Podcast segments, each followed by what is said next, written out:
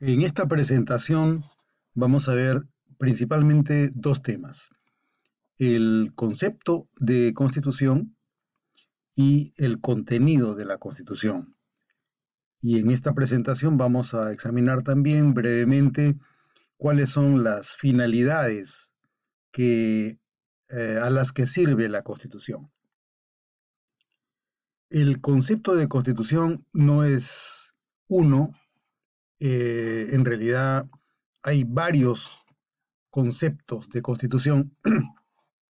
Uno de los eh, teóricos que mejor ha trabajado el concepto de constitución es Carl Schmitt, un constitucionalista eh, que ha fundado o ha desarrollado la teoría del decisionismo político. Él tiene una obra fundamental de recomendada lectura que se denomina Teoría de la Constitución. En su Teoría de la Constitución, él postula cuatro distintos conceptos de constitución. En primer lugar, él habla de un concepto absoluto eh, en el que él encuentra eh, la existencia concreta del deber ser del Estado en la Constitución démonos cuenta que para Schmidt la constitución está intrínsecamente asociada al Estado. Cuando él habla del concepto absoluto, él habla de la existencia de el deber ser del Estado, cómo existe el Estado en su deber ser. Es un concepto absoluto en la medida en la que nos encontramos con eh, la eh, manifestación de la Constitución en un plano concreto, pero cumplido, es decir, se cumple los preceptos que ella contiene y eh, estos preceptos están encarnados en la vida de los operadores y de los sujetos destinatarios de la Constitución. Un segundo concepto de constitución, de acuerdo a Carl Schmitt, es el concepto relativo. ¿A qué se refiere con el concepto relativo de constitución Carl Schmitt? Dice Schmitt que la constitución, desde su dimensión relativa, está compuesta por su texto, además de las leyes que por relevancia, jerarquía y congruencia con ese texto integran el bloque de constitucionalidad. El bloque de constitucionalidad es un concepto desarrollado por la doctrina, según el cual la constitución se complementa con normas intrínsecamente vinculadas a los valores, principios y objetivos contenidos en la constitución.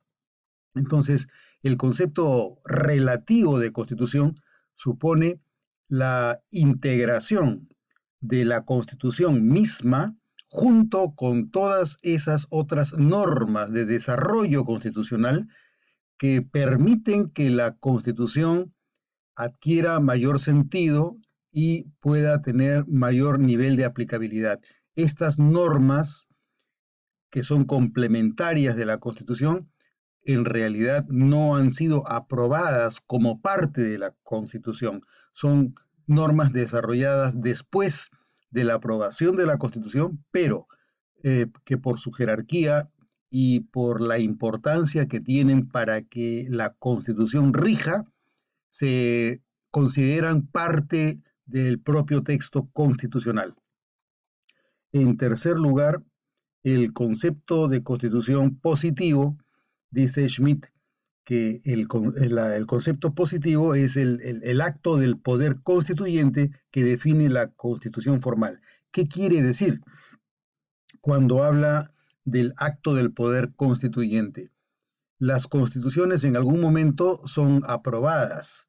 Eh, en algunos casos, la aprobación de una constitución es consecuencia de un acto de fuerza sin ningún tipo de previsión normativa la constitución puede ser resultado del acuerdo que han adoptado quienes por un acto de fuerza ocuparon el poder para reemplazar la, capacidad hegemónica del anterior titular y a través de ese acto de fuerza se ponen de acuerdo y deciden constituirse políticamente como un nuevo Estado. Esa es la capacidad que puede tener el poder constituyente. El poder constituyente no necesariamente es un poder derivado de una norma, puede ser un poder eminentemente político, eh, puede haberse basado en una sublevación, en una rebelión, como consecuencia de lo cual se establece el nuevo orden al que se someterá el Estado y el territorio que es parte de este. Entonces, el concepto positivo de constitución es esa constitución escrita por el poder constituyente, a diferencia del concepto relativo. En el concepto relativo se encontraba el concepto positivo, es decir, la constitución efectivamente aprobada y además esas otras normas que integran el bloque de constitucionalidad. El concepto positivo es un concepto restringido porque se limita únicamente al documento constitucional con exclusión de todas las otras normas congruentes con el nivel, el rango, la jerarquía y la fuerza constitucional que tiene la propia constitución. Y finalmente, Schmidt nos habla del concepto ideal de constitución. La constitución ideal es esa constitución que se desea como óptima para una sociedad histórica determinada. Para el Perú, por ejemplo, se puede desear una constitución eh, y esta constitución deseada es a lo que la doctrina también le puede llamar una constitución de lege ferenda, a diferencia de las, de las normas de lege lata, eh, ferenda es la ley deseada, lege lata es la ley que existe tal cual, la ley simple, pura y, concreta.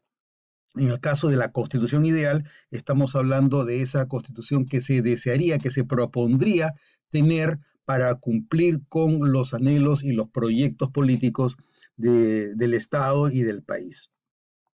El siguiente tema que debemos ver es a qué finalidad sirve la Constitución, es decir, ¿para qué sirve la Constitución? ¿Cuál es la utilidad que cumple la Constitución? La finalidad que cumple es primordialmente contener el uso de la fuerza para la convivencia en la comunidad. Recordemos que en los orígenes del constitucionalismo, eh, Hobbes, Thomas Hobbes, hablaba de la necesidad de pasar del estado de naturaleza al estado de derecho, porque en el estado de naturaleza el hombre era eh, un sujeto que se regía únicamente por la ley del más fuerte. Por eso es que decía Hobbes, homo homini lupus, el hombre es el lobo del hombre. Eso es lo que ocurre en el estado de naturaleza, un estado depredatorio, en el que cada quien pretende únicamente maximizar sus posiciones individuales independientemente del efecto que estas posiciones generen en los demás miembros de una sociedad. La finalidad que cumple la Constitución entonces es la de limitar el uso de la fuerza, señalar cuáles son las reglas para el uso de la fuerza de manera tal que haya solamente un árbitro que defina cuándo debe imponerse un orden coercitivo en la sociedad.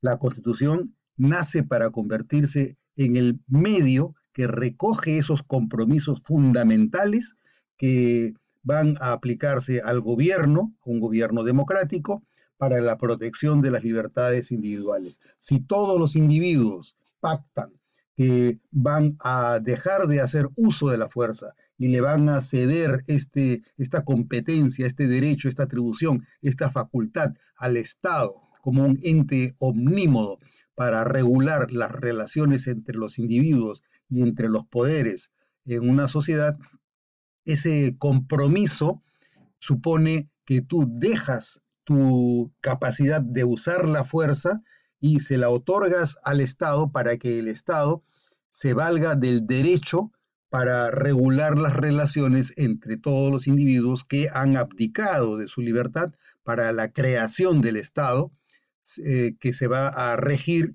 en su regulación y en su capacidad arbitral con los ciudadanos según el derecho, en, otras palabras, según la Constitución.